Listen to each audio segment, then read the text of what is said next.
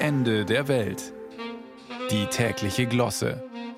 Ein Podcast von Bayern 2.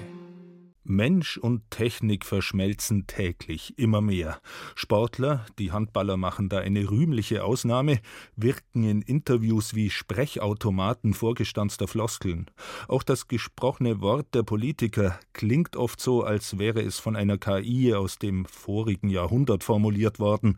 Kilobyte statt Kopf lautet die Devise. Eine der intensivsten Verschmelzungen von Mensch und Technik führte er bekanntlich schon seit den Zeiten von Daimler und Benz besonders bei Deutschen zu ihren Autos. Die Schnittstelle früher war das Lenkrad. Aber zumindest im Film bei David Hasselhoff gibt es das denkende und sprechende Auto schon seit den 80er Jahren des vorigen Jahrhunderts. Wenn er den Autoschlüssel verlegt hatte, brauchte der Held nur zu rufen. Derrick, nur um diesen spannenden anthropotechnologischen Exkurs zu vollenden, brauchte dafür noch Harry alias Fritz Wepper.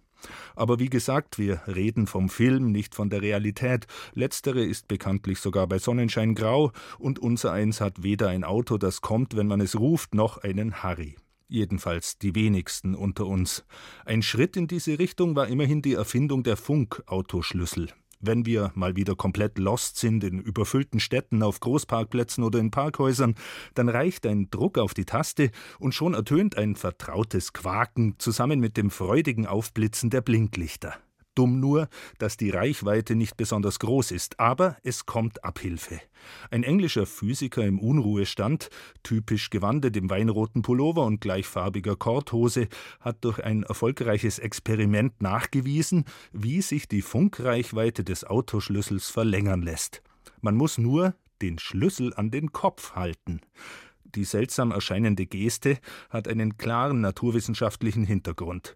Die Flüssigkeit im Gehirn verstärkt die elektromagnetischen Wellen. Was für eine Nachricht für Leute mit Quadratschädel, die beispielsweise vergessen haben, wo sie auf der Demo ihren Traktor abgestellt haben. Ein noch besserer Behälter als der Kopf ist ein Wasserkanister.